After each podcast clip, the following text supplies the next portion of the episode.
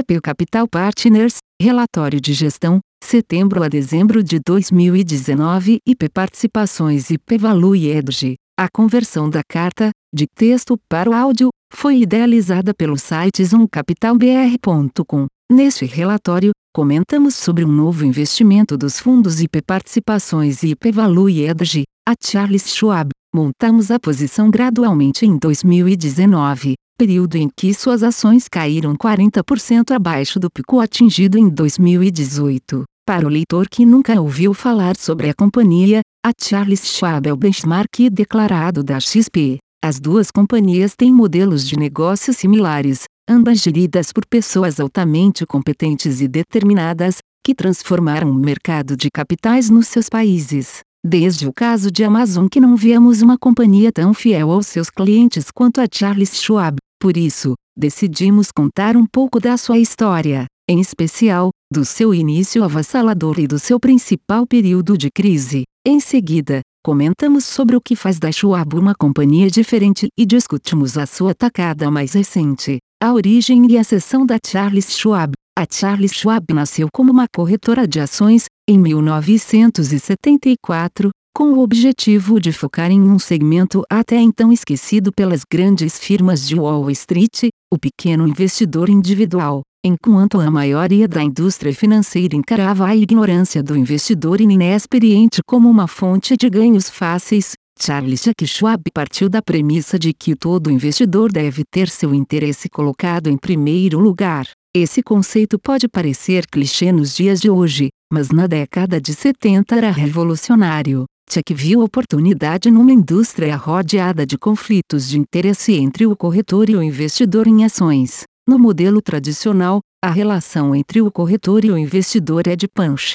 Nele, o corretor é um vendedor que recebe uma comissão ao sugerir uma recomendação de compra ou venda de uma ação. Chuck detestava esse modelo. Sabia que existia o claro incentivo de empurrar o produto que gerasse a maior comissão e não o que fosse melhor para o cliente. Chuck decidiu inverter a lógica e criar um sistema de pool, substituindo o pagamento de comissões por salários fixos e abolindo ligações ativas para clientes. Os clientes iriam até a Schwab quando bem quisessem, não o contrário. Sem mais necessidade de escritórios extravagantes, almoços para clientes e todos os tipos de mimos clássicos do modelo de Punch, nascia o primeiro discount broker dos Estados Unidos. Como o objetivo era se tornar o low-cost provider da indústria, Chuck adotou uma lógica espartana para minimizar a estrutura de custos da companhia. Não surpreende, portanto, que quando seu tio William, um dos primeiros investidores da Schwab,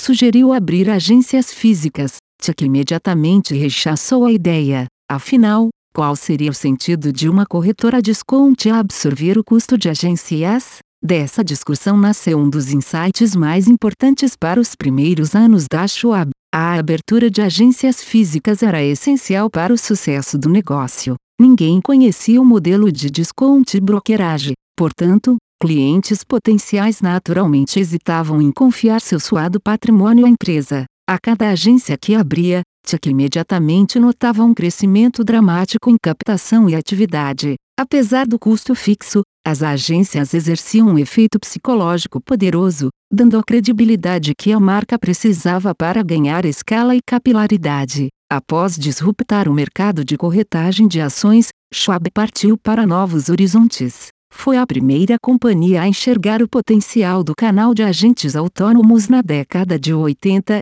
e a criadora do primeiro supermercado de fundos Usual One Source, anos mais tarde. A trajetória da companhia era implacável. Durante a década de 90, a Schwab se tornou uma empresa de grande porte. Seus ativos sob custódia saltaram de 31 bilhões de dólares americanos para 872 bilhões de dólares americanos. Nesse período, suas ações multiplicaram por sendo o melhor desempenho do setor de serviços financeiros do ZEUA. Teste de fogo. Nossas receitas caíram 40% desde a bolha da internet agora você está sugerindo que companhia reduza mais 20% menos 25%. Charles Schwab. Sim, nós seremos a velha Schwab de antes, fazendo a coisa certa para o cliente. Em troca, mais clientes farão negócios conosco. Conversa entre o conselho de administração da empresa e Charles Schwab. Em 2004, o sucesso da Schwab não parecia ter limite até a companhia sofrer dois grandes golpes.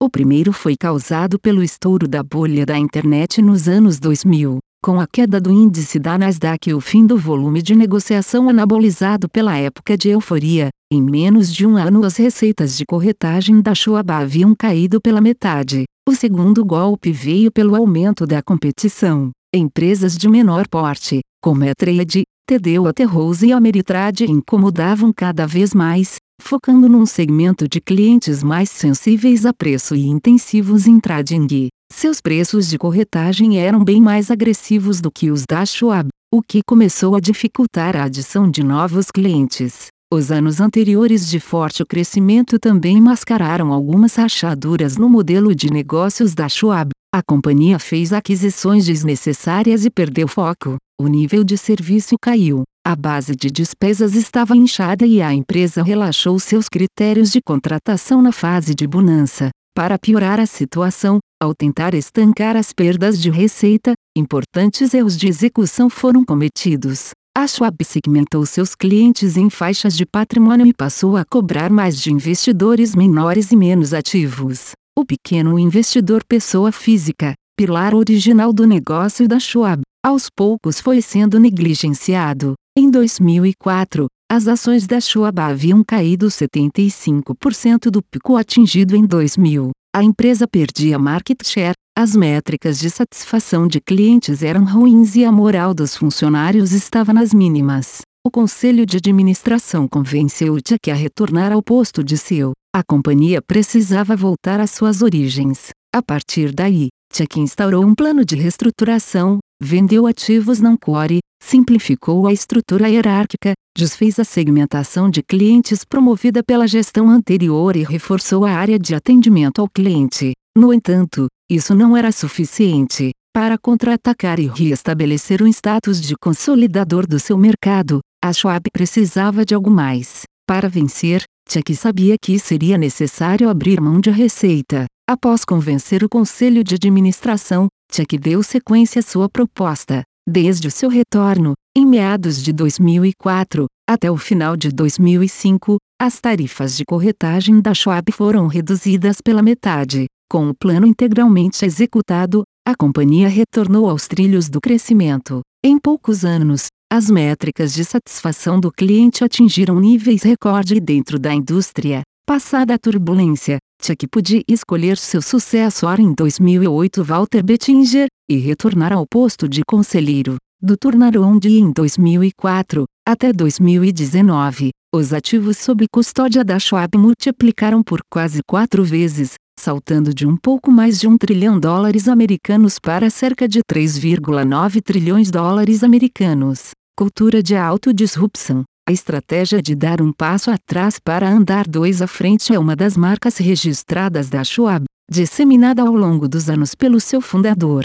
Nos tempos de guerra, foi vital para restaurar a competitividade e perpetuar o modelo de negócio. O que impressiona é a audácia da companhia em usar esse artifício em tempos de paz. Em vários momentos de sua história, mesmo enquanto apresentava bons resultados, a Schwab preferiu cortar receitas, sabendo que essa decisão renderia bons frutos no longo prazo. Não é simples mudar o status quo e cortar a própria carne quando tudo vai bem, principalmente em um mundo onde as principais métricas de remuneração variável são atreladas ao preço da ação. Uma queda no resultado de curto prazo costumar ser mal interpretada pelo mercado, o que pode causar hesitação em fazer o que é certo para o negócio. Chuck mostrou que, na dúvida, é melhor atacar. Por exemplo, antes de existir o Shuao Source em 1992 a prateleira de fundos de investimento, era praxe de mercado cobrar do cliente uma tarifa pela simples conveniência de escolher um fundo para investir. A decisão de abolir essa cobrança não era trivial, implicaria num corte profundo na rentabilidade dessa área de negócio e os estudos de incremento de receitas via captação de ativos eram inconclusivos. Mesmo assim, a companhia decidiu seguir em frente. Na época, Chuck dizia: danem-se os estudos de mercado. Nós precisamos fazer isso. As pessoas irão correndo até nós para usar esse produto. A intuição estava correta. Ao longo de sua história, a Schwab reduziu continuamente o custo para o cliente investir e manteve os competidores sob constante pressão.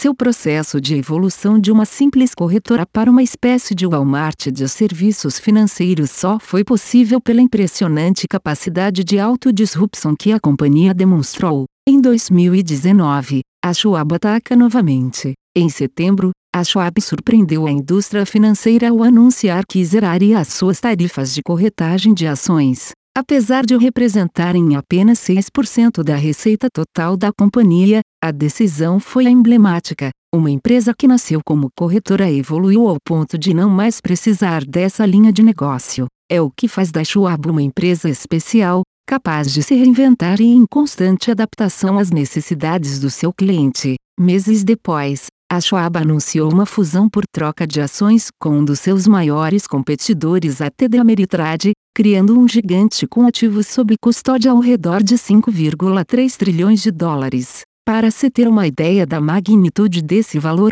o total de patrimônio detido por todos os brasileiros é um pouco maior que 2 trilhões de dólares. Ao contrário da Schwab, a TD Ameritrade possui maior dependência do negócio de corretagem, que representa 34% das suas receitas. A companhia teve que abrir mão de quase metade disso após o anúncio de tarifa zero da Schwab. Sangrou mais nessa batalha e tornou-se um alvo da consolidação do setor. Com mais ativos em mãos, a Schwab segue a fórmula do seu ciclo virtuoso. Quanto maior sua base de ativos, maior a sua escala e capacidade de repassar ganhos de eficiência aos clientes. Ao fazer isso de forma acelerada, via autodisrupção, ela conquista cada vez mais clientes, e é, novos ativos, tornando-se dia após dia um dos principais destinos para o patrimônio do investidor médio americano. Uma grande máquina gravitacional que se retroalimenta, aumentando sua força com o passar do tempo.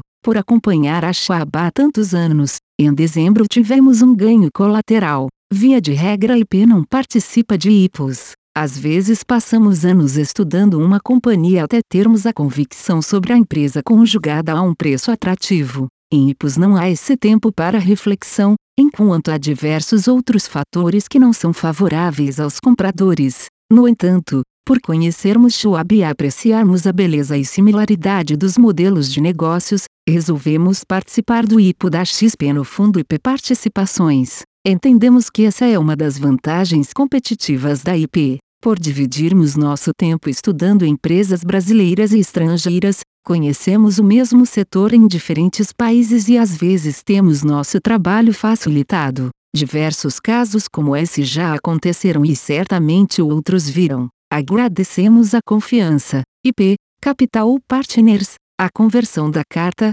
de texto para o áudio, foi idealizada pelo site zoomcapitalbr.com. Aviso legal. É recomendada a leitura cuidadosa do regulamento dos fundos pelo investidor antes de tomar a decisão de aplicar seus recursos. A rentabilidade passada não representa a garantia de rentabilidade futura. A rentabilidade, quando divulgada, não é líquida de impostos. Fundos de investimento não contam com garantia do administrador, do gestor, de qualquer mecanismo de seguro ou fundo garantidor de crédito, FGC. Para avaliação da performance de um fundo de investimento, é recomendável a análise de, no mínimo, 12 meses. A gestora não se responsabiliza por quaisquer decisões tomadas tendo como base os dados deste documento. As informações aqui contidas têm caráter meramente informativo e não constituem qualquer tipo de aconselhamento de investimentos ou oferta para aquisição de valores mobiliários. Os investimentos em fundos de investimento e demais valores mobiliários apresentam riscos para o investidor.